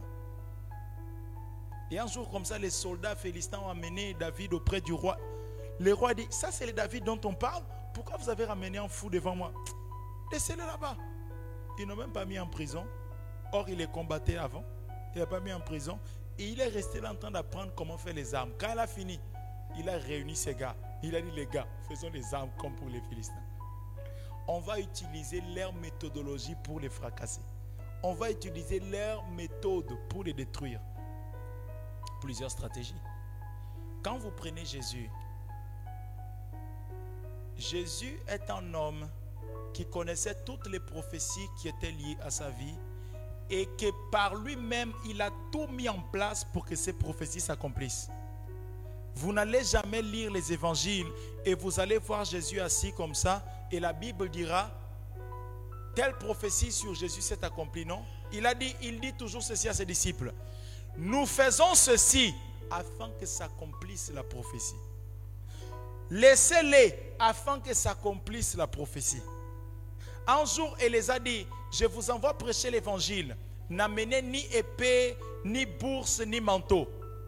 Maintenant, une deuxième fois, il les a dit, amenez maintenant l'épée, la bourse et les manteaux. Ils ont dit pourquoi? Il a dit afin que s'accomplisse la prophétie. Jésus mettait tout en œuvre pour que le succès est lié à sa destinée s'accomplisse. Il y a des personnes qui reçoivent la prophétie comme ça, ils disent de toute façon, Dieu a dit. Alléluia. Si la prophétie tarde, Alléluia.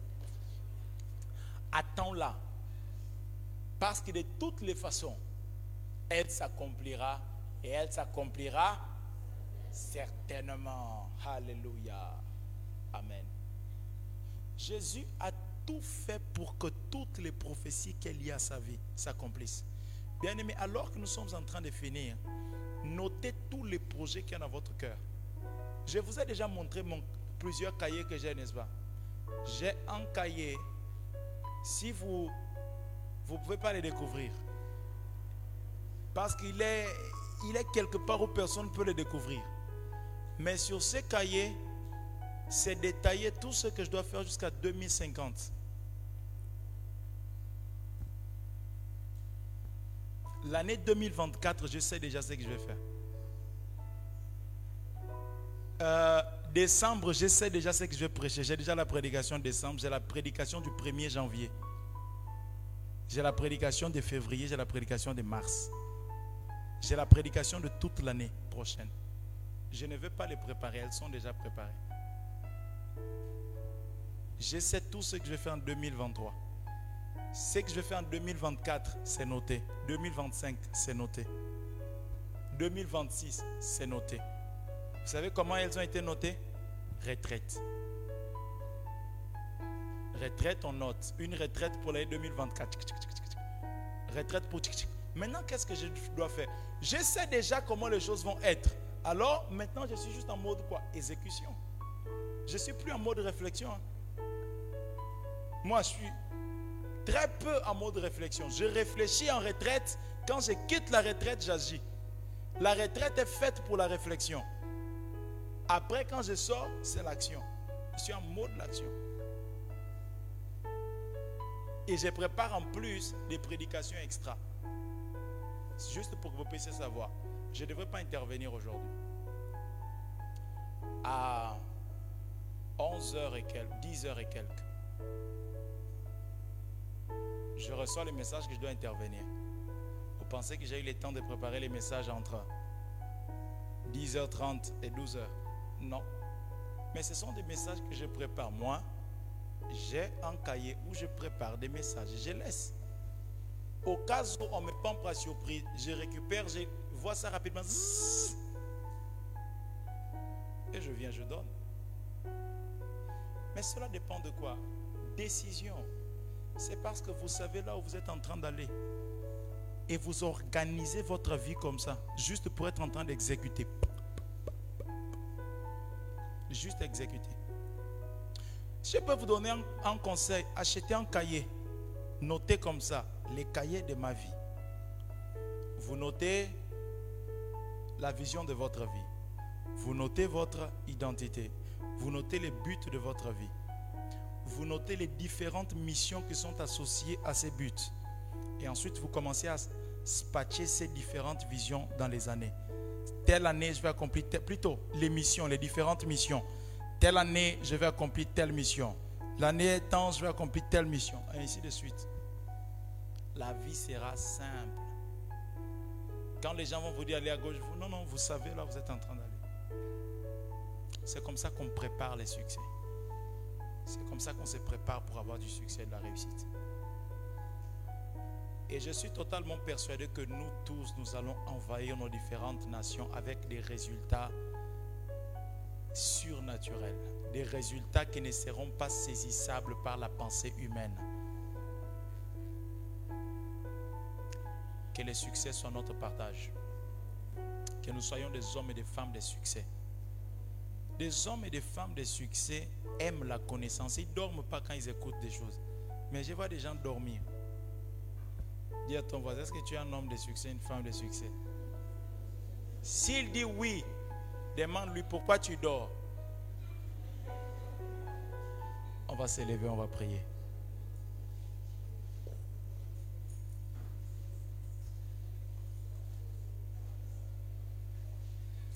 Je pouvais partager plusieurs principes avec vous, mais je sens que vous êtes fâchés et que vous êtes fatigués.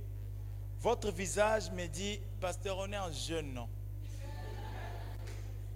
Tu parles comme ça, on va aller se reposer. En plus, on doit sortir, j'ai besoin de me reposer. Mais nous sommes en retraite. C'est le meilleur moment de votre vie pour organiser votre vie, c'est la retraite. Il y a des gens, quand ils sont en retraite, ils parlent beaucoup à Dieu. Je le faisais avant. Maintenant, quand je suis en retraite, je prends le temps de beaucoup écouter. J'ai besoin d'écouter. Pourquoi nous avons besoin d'écouter? Nous allons prier, nous allons commencer à prier par là. Jérémie chapitre 29, verset 11.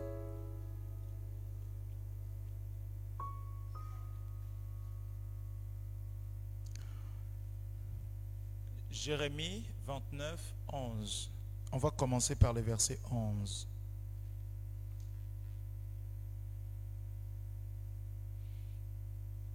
Je vais lire. Car moi je connais les projets que j'ai conçus en votre faveur, déclare l'Éternel. Ce sont des projets de paix et non de malheur, afin de vous assurer un avenir plein d'espérance. La suite. Alors vous m'invoquerez. Euh, vous m'invoquerez donc, vous m'invoquerez. Par conséquent, la prière est la conséquence du projet que l'on connaît que Dieu a pour nous. Si vous ne connaissez pas les projets que Dieu a pour vous, votre prière ne sera pas conséquente parce qu'elle est la résultante de l'écoute de ce que Dieu a prévu pour vous. Voilà pourquoi la retraite, d'abord, on prend le temps pour écouter avant de commencer à parler c'est parce que j'ai écouté Dieu me parler que maintenant je peux prier. Il a dit, j'ai des projets pour vous. Parce que j'ai un projet de paix et non de malheur, maintenant vous pouvez prier. Alors vous m'invoquerez et vous viendrez m'adresser vos prières et je vous exaucerai. Je vous exaucerai. Je vous exaucerai pourquoi? Parce que votre prière cadre avec les projets que j'ai pour vous. Pourquoi mes prières ne sont pas exaucées? Parce que je n'ai jamais entendu le projet que Dieu a pour moi et je ne lis pas ma prière à ce projet la suite. Voyez la suite. Vous vous tournerez vers moi et vous me trouverez lorsque vous vous tournerez vers moi de tout votre cœur.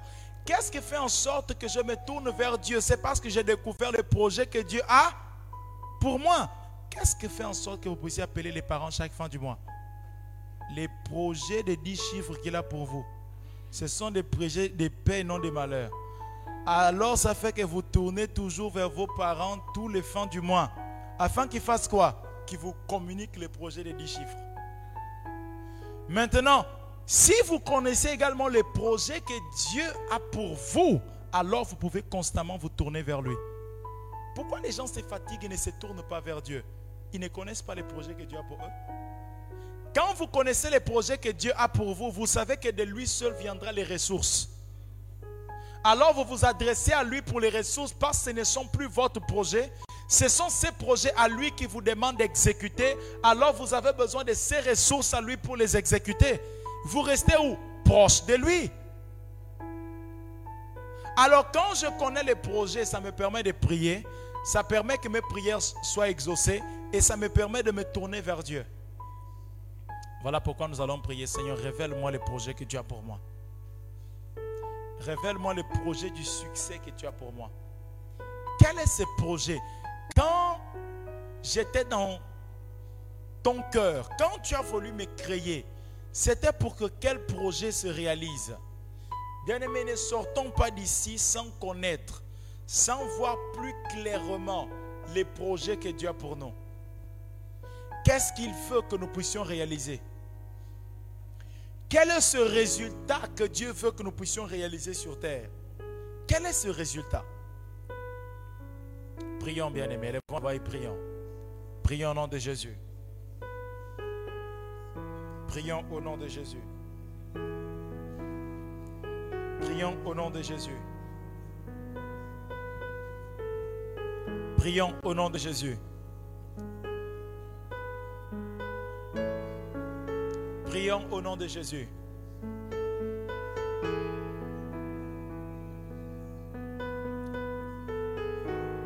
Prions au nom de Jésus. Bien-aimés, alors que nous sommes en train de prier, soyons disposés à l'écouter également. Qu'il nous dise quel est ce projet qu'il a pour nous. Quand vous connaissez votre projet, vous ne vous comparez plus aux autres. Vous ne faites plus comme les autres. Vous savez qui écouter, quel livre acheter, quelle formation faire, quelle formation ne pas faire. Vous savez qu'est-ce qui est bon, qu'est-ce qui n'est pas mauvais. Quand vous connaissez les projets que Dieu a pour vous, vous savez comment prendre des décisions. Vous savez maintenant avoir de bonnes résolutions.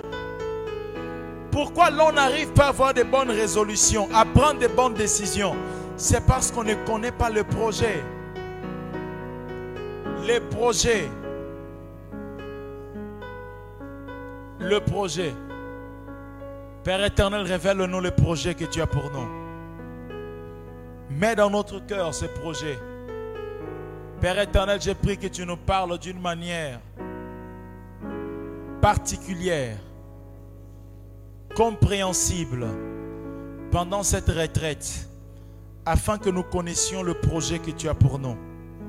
Au nom de Jésus-Christ de Nazareth, Père, révèle-nous, révèle-nous ce projet. Révèle-nous ce projet. Au nom de Jésus-Christ de Nazareth. Bien-aimé, sois disposé à l'entendre.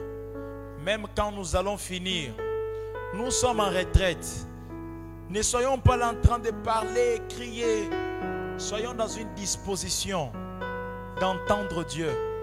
Soyons calmes. La voix de Dieu vient par la quiétude. C'est dans le calme et dans la tranquillité qu'est notre force. Pourquoi? Parce que la parole de Dieu nous fortifie. Quand nous sommes dans le calme et dans la tranquillité, Dieu nous parle et sa parole nous rend forts. Sa parole nous communique la force. Sa parole nous communique la force. La quiétude est très importante. Lorsque nous sommes constamment dans les bruits, nous avons du mal à capter la voix de Dieu, à saisir sa voix, à comprendre sa voix. Père, révèle-toi en nous. Parle-nous par ton esprit, nous te prions au nom de Jésus-Christ de Nazareth. Mets ta parole en nous, au nom de Jésus-Christ de Nazareth. Mets ta parole en nous, au nom de Jésus-Christ de Nazareth. Révèle-nous les choses cachées concernant notre propre vie. Bien-aimé, il n'y a personne qui comprend la Mercedes plus que la maison Mercedes. Il n'y en a pas. Il n'y a personne qui comprend Apple que la maison Apple. Il n'y en a pas. Il n'y a personne qui puisse comprendre une voiture Ford, Peugeot, que la maison Ford ou Peugeot. Cela veut dire quoi? Personne ne peut connaître les produits mieux que les fabricants. Personne ne peut vous connaître mieux que Dieu. Et le produit ne peut jamais dire qui il est hein, si le producteur ou le fabricant ne dit pas les produits qui il est. C'est parce que les fabricants disent que les produits c'est. C'est parce que Dieu, notre Créateur, dit qui nous sommes, que nous pouvons comprendre qui nous sommes ou ce qu'il a prévu pour nous. Ne fabriquez pas des visions pour votre vie. Parce que les autres font et c'est beau, les autres font, ça réussit. Ne fabriquez pas une vision pour votre vie. Écoutez celle venant de Dieu. Père, révèle-nous cette vision. Révèle-nous cette vision. Révèle-nous cette vision. Et je veux le redire encore parce que nous sommes jeunes. Pour ceux qui sont en couple, ceux qui pensent être en couple demain, ceux qui pensent être mariés demain, aucun mariage, aucun couple peut tenir ferme sans une vision. Vous ne pourrez jamais prospérer, aller de l'avant, accomplir des grandes choses pour Dieu si vous n'avez pas une vision que vous poursuivez à deux. C'est pour cela la mission première d'un homme avant qu'il rentre dans un couple, c'est de découvrir la mission, découvrir la vision que Dieu a pour lui. Lorsqu'il va rencontrer cette personne qu'il dit aimer, cette personne va venir avec une autre partie de la vision qu'il n'avait pas encore reçue. Alors, ils vont synchroniser ces deux visions qui vont devenir, va devenir une seule. Et ils vont commencer à poursuivre cette vision tous les deux. La mission première de l'homme, c'est de découvrir cela. Vous êtes jeune, vous avez 20 ans. Vous êtes des hommes, garçons. Découvrez vite la vision. Avant qu'Adam, avant que Dieu dise il n'est pas bon que l'homme soit seul, Dieu a pourvu d'abord la vision d'Adam. Tu es fait pour cultiver les jardins. Adam avait une vision. Tu as été créé pour dominer sur toutes choses et pouvoir cultiver les jardins. Adam avait une vision. C'est pour cela qu'il n'était pas bon qu'il soit seul. Parce que la vision devrait être réalisée avec l'aide de quelqu'un d'autre. Avec l'aide de quelqu'un d'autre. Quel est cet homme qui ne doit pas être seul? C'est cet homme qui a une vision. Cet homme-là, il ne doit pas être seul. Parce qu'aucune vision peut s'accomplir seul. Mais si vous n'avez pas encore une vision, il est bon pour vous d'être seul. Seigneur, nous avons besoin que tu nous révèles ce bonheur, cette vision, cette résolution. Mets cela dans notre cœur au nom de Jésus. Bien-aimés, prions. Bien-aimés, prions. Ce qui fera la différence entre vous et les autres, c'est la vision c'est la résolution. La résolution est l'usine qui fabrique les leaders. Il n'existe pas de leader sans résolution. Tout leader a une résolution, a une vision. Quand vous avez une vision, vous êtes rentré dans l'usine du leadership.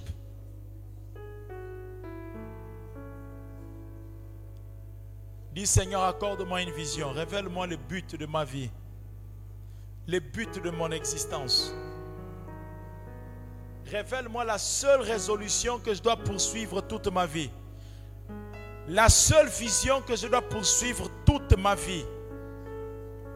Révèle-moi cela. Parle à mon cœur. Parle à mon cœur. Je veux être, je veux être clair à propos de cela. Je veux être clair à propos de cela. C'est la vision qui fait que vous ne tâtonnez pas.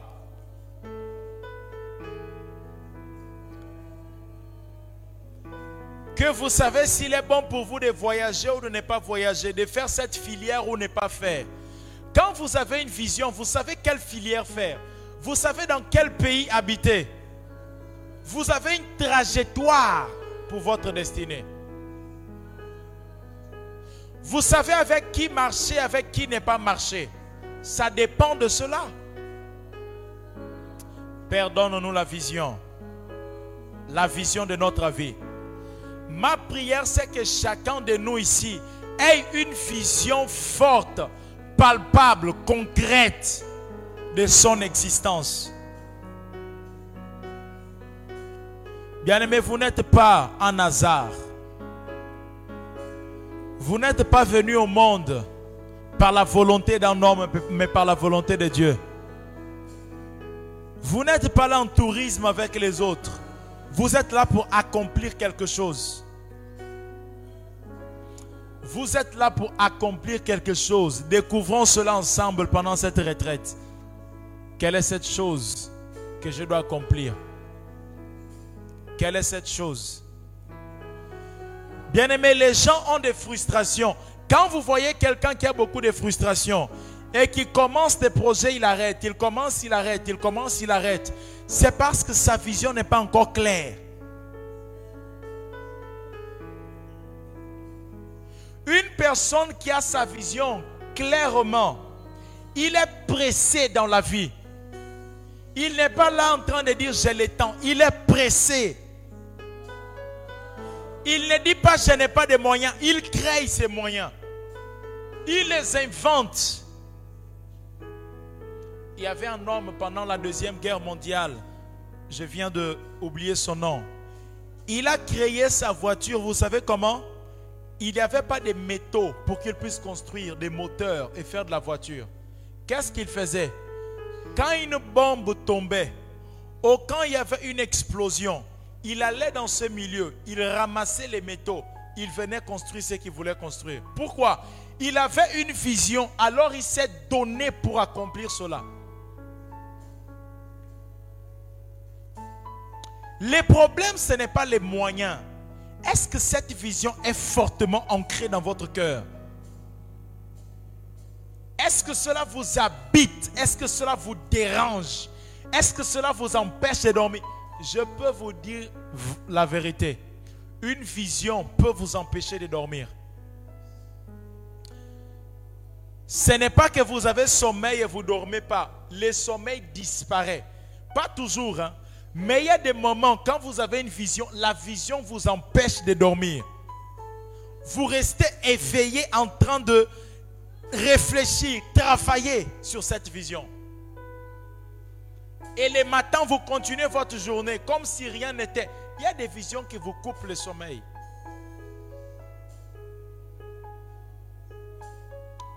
Bien aimé, il y a beaucoup de personnes qui vivent sans vision, sans but. Tout est bon pour elles tout est bon, tout est faisable. Ce n'est pas vrai. Père, accorde-nous une vision. Père éternel, rend visible, palpable et plus concret la raison pour laquelle tu nous as appelés. Seigneur, qu'en sortant d'ici, même si cela ne soit pas fixé complètement, mais que chacun puisse déjà avoir des petites compréhensions de la vision de son existence. Bien-aimé, il y a des personnes qui sont appelées pour combattre juste l'injustice. C'est une vision. Martin Luther King avait une vision, combattre l'injustice. Ou encore combattre pour la justice. C'était sa vision. Tout ce que Martin Luther King a fait, c'était pour établir la justice. Il y a des personnes, Dieu vous appelle juste pour lutter pour la justice. Il y en a d'autres, Dieu vous appelle pour lutter pour la liberté. Il y en a d'autres, Dieu vous appelle à lutter pour la dignité des hommes. Il y a des hommes qui sont en train de perdre la dignité. Il y en a d'autres, Dieu peut vous appeler pour faire en sorte que les hommes puissent prospérer. Il y en a d'autres, Dieu vous appelle pour que les hommes puissent rencontrer Christ. D'autres encore, Dieu vous appelle afin d'apporter dans un domaine spécifique, puissiez apporter un type de connaissance spécifique. Il y a différentes raisons pour lesquelles Dieu nous suscite. Et nous devons les connaître. Je connais une jeune fille brésilienne. Sa cause, sa vision, c'est de repérer toutes les femmes qui ont été violées. Elles sont, elle est auprès d'elles. Et la seule chose qu'elle fait, c'est de les accompagner, les aider. Elle ne fait rien d'autre elle les rétablit, elle les aide à mettre en place des entreprises, comment se positionner pour avoir une relation. Elle est simplement auprès. La vision vous donne en public, la vision vous envoie auprès de quelqu'un. La vision ne vous envoie pas pour tout le monde. L'apôtre Paul a dit, Dieu a appelé Pierre pour les juifs, il m'a appelé pour les gentils. La vision vous conduit vers quelqu'un de spécifique. Et cette fille, elle ne fait qu'aider des femmes qui ont été violentées, qui ont subi des traumatismes, des abus sexuels. C'est la seule chose qu'elle fait. La seule chose.